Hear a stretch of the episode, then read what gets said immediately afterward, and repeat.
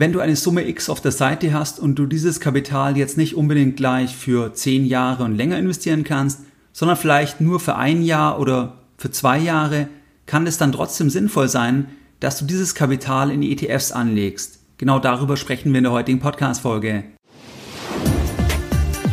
Herzlich willkommen bei Geldbildung, der wöchentliche Finanzpodcast zu Themen rund um Börse und Kapitalmarkt. Erst die Bildung über Geld ermöglicht die Bildung von Geld. Es begrüßt dich der Moderator Stefan Obersteller. Herzlich willkommen bei Geldbildung. Schön, dass du dabei bist. Jeden Sonntag, da erhalten weit über 10.000 clevere Privatanleger meinen sonntäglichen Geldbildung-Newsletter und das Ganze schon seit vielen Jahren, seit 2014. Bei diesem sonntäglichen Format, da sprechen wir über ganz verschiedene Themen. Das heißt, es kann sein, dass wir uns antizyklische Chancen ansehen, wenn ich solche Chancen sehe, oder wir sprechen über Entscheidungen von Großanlegern. Das heißt, da gibt es ja verschiedene Meldepflichten, dass wir uns dort ansehen, gibt es da bestimmte Trends, bestimmte Tendenzen, oder wir sprechen über Gold oder auch über digitale Assets. Wenn dich solche und weitere Themen interessieren, wenn du jetzt bei diesem Format noch nicht dabei bist, dann schließe dich uns gerne an. Das Ganze ist für dich kostenfrei und du kannst dich jetzt uns anschließen. Das geht ganz einfach und zwar indem du auf Geldbildung www.ftf.de gehst und dich dann direkt auf der Startseite mit deiner E-Mail-Adresse für das sonntägliche Format von Geldbildung einträgst. In der heutigen Podcast-Folge, da möchte ich mit dir über eine Frage sprechen, die mir sehr oft gestellt wird. Und zwar ist es die Frage, dass man ja nicht immer Kapital hat, was man jetzt auch langfristig investieren kann. Das heißt, man hat ja auch beispielsweise Gelder, die man vielleicht nur für ein Jahr oder vielleicht für zwei Jahre investieren kann. Und dann stellt sich die Frage, kann es dann trotzdem sinnvoll sein, diese Gelder kurzfristig in ETFs anzulegen und genau darüber sprechen wir heute in dieser Podcast-Folge. Es gibt nach wie vor keine relevanten Tagesgeldzinsen und in manchen Fällen, da gibt es ja sogar Negativ- und Strafzinsen oder sonstige Verwahrentgelte und Banken werden ja bei der Namensfindung für neue Gebühren, da werden die ja immer kreativer. Es gibt ja jetzt viele Gründe, warum wir Gelder nur kurzfristig anlegen können. Beispielsweise könnte ein Thema sein, dass wir einen Immobilienkauf planen in ein, zwei Jahren oder dass eine Renovierung ansteht oder wir planen eine berufliche Auszeit oder ein Autokauf steht an oder wir haben Gelder, wo wir auch noch Steuern dann nachbezahlen müssen oder ein Kind geht ins Ausland und der Kapitalbedarf steigt. Das heißt also, es gibt viele Gründe, warum wir Gelder nicht für zehn Jahre und länger investieren können. Diese Gründe führen jetzt alle dazu, dass wir in absehbarer Zeit, zum Beispiel in einem Jahr, in zwei Jahren, dass wir wieder 100 Prozent des Geldes benötigen von der Summe. Und zwar haben wir ein Problem, wenn wir dann nicht das Geld zur Verfügung haben, weil wir real eine Ausgabe tätigen wollen, zum Beispiel einen Autokauf begleichen wollen. Das heißt also, wir können es uns nicht leisten, dass in einem Jahr oder in zwei Jahren dann plötzlich aus den 30.000 Euro dass da plötzlich dann 20.000 Euro wird, weil wir ja eine Renovierung haben für 30.000 Euro. Und wir können jetzt nicht noch jahrelang warten, bis sich dann irgendwann der Kapitalmarkt hier wieder erholt hat. Das heißt also, das ist ja hier eine Gemeinsamkeit von all den Gründen, wenn wir Kapital nur kurzfristig investieren können. Es geht ja jetzt einfach um die Idee, dass wir hier bis zu dem Zeitpunkt der Ausgabe, dass wir dort zumindest ein bisschen eine Rendite erzielen können, dass wir auch die Inflation zum Beispiel ausgleichen können. Wenn wir uns jetzt ETFs anschauen, dann sind ETFs ja ein Vehikel, um kostengünstig und diversifiziert in verschiedene Assetklassen zu investieren, wobei kein aktives Management existiert und das Produkt einem definierten Index folgt. Die Chancen und die Risiken des ETFs, die ergeben sich jetzt immer über die im Index enthaltenen Wertpapiere. Das heißt, wenn wir uns die Frage stellen, können wir Gelder kurzfristig in ETFs anlegen, dann ist es ja eine sehr pauschale Frage. Wir müssen uns dann immer ansehen, was für Wertpapiere befinden sich eigentlich in dem Index, den der ETF abbildet. Wie stark schwanken diese Wertpapiere? Ist es möglich, dass diese Wertpapiere in dem Index, dass die in kurzer Zeit um 20% oder mehr fallen? Ein Beispiel. Wenn du einen ETF auf den MSCI World kaufst, dann ergeben sich die Renditechancen und die Verlustgefahren durch die im Index enthaltenen Titel. Wenn wir uns den Index ansehen, und zwar per 31. Januar 2022, und wenn wir uns dort die größten Positionen anschauen, dann sind es die Positionen Apple, Microsoft, Amazon, Alphabet, Tesla, Meta, vormals Facebook, Nvidia, Johnson Johnson und United Health Group.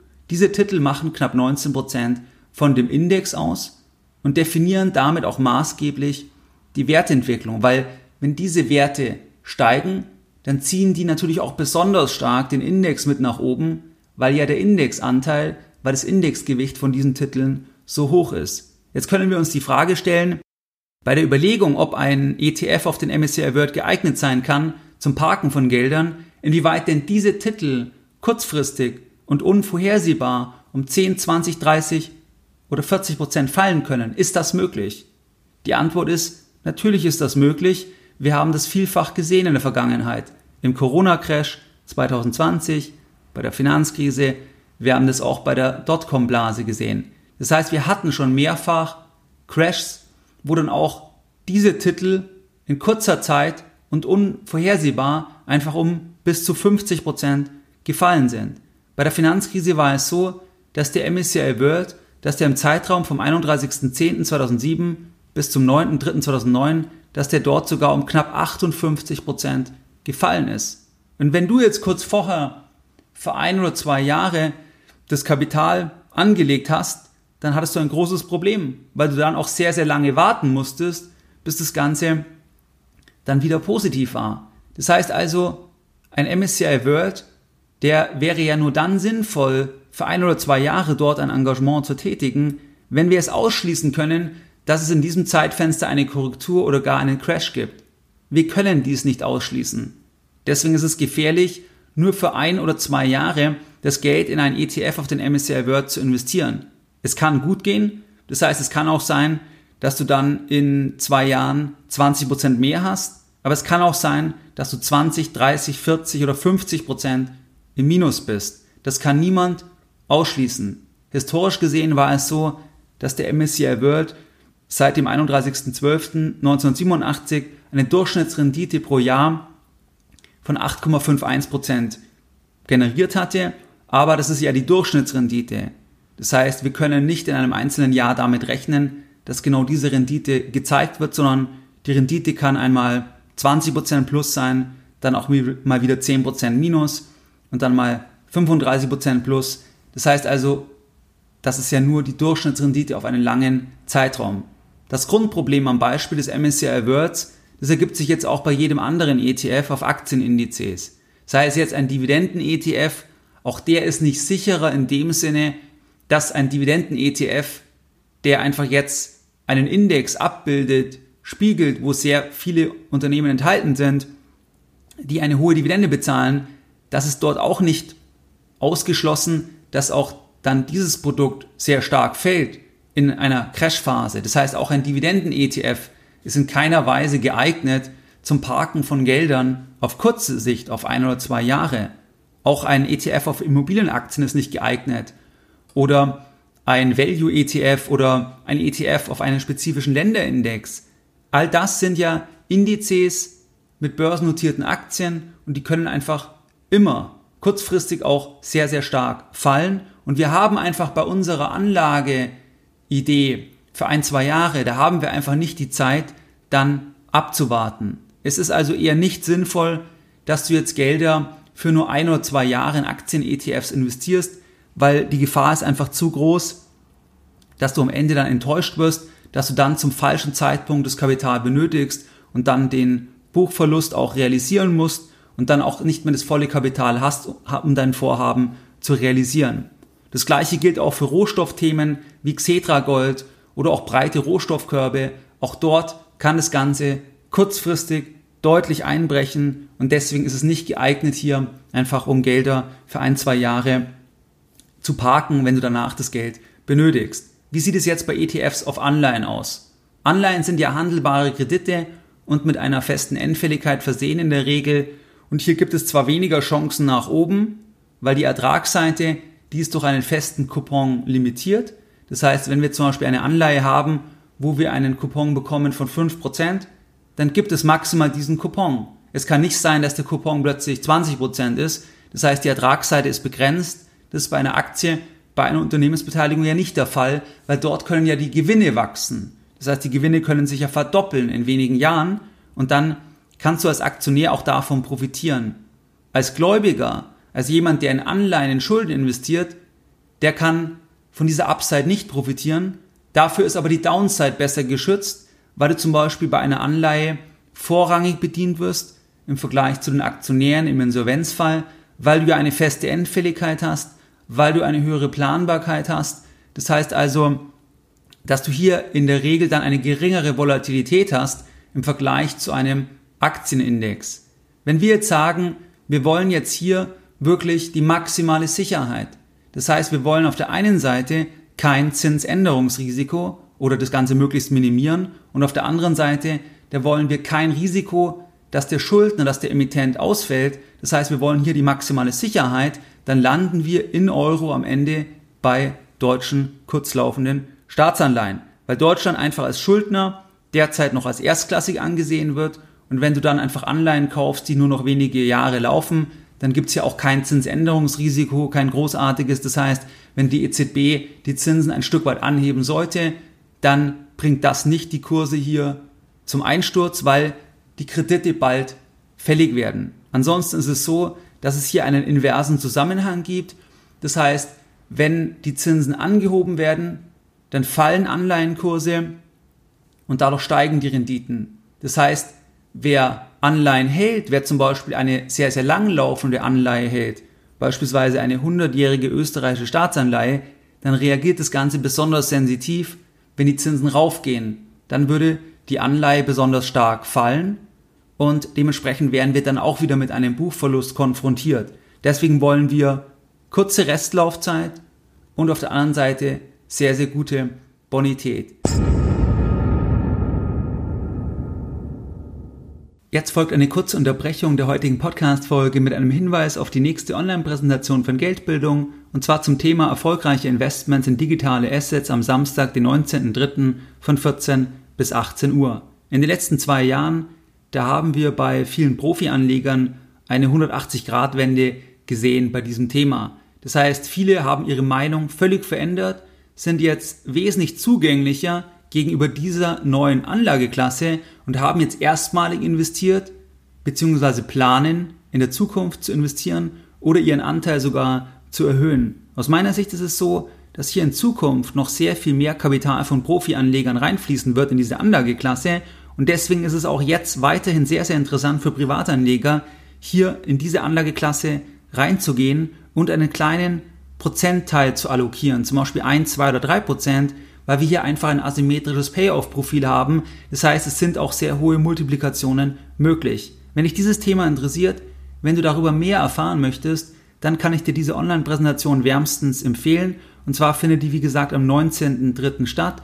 Es wird auch eine 30-minütige QA geben via Chat. Und jetzt ist es so, bis Sonntag, das heißt bis zum 20.02. um 24 Uhr, da gibt es jetzt noch die Early Bird Phase. Das heißt, wenn du dort dabei sein möchtest, dann kannst du dir gerne noch den Early Bird Preis sichern und zwar bis zum 20.02. um 24 Uhr und du findest den Link zur Veranstaltung in den Show Notes oder du gehst auf geldbildung.de, dann wird oben ein Balken eingeblendet sein und dort kannst du auch draufklicken und kannst dich dann für diese Veranstaltung anmelden. Es gibt hier beispielsweise einen ETF von der DK und zwar DK Deutsche Börse Eurogov Germany 1 bis 3, also mit Anleihen, die noch ein bis drei Jahre laufen. Und bei diesem ETF ist es so, da kaufen wir jetzt einfach mehrere Anleihen.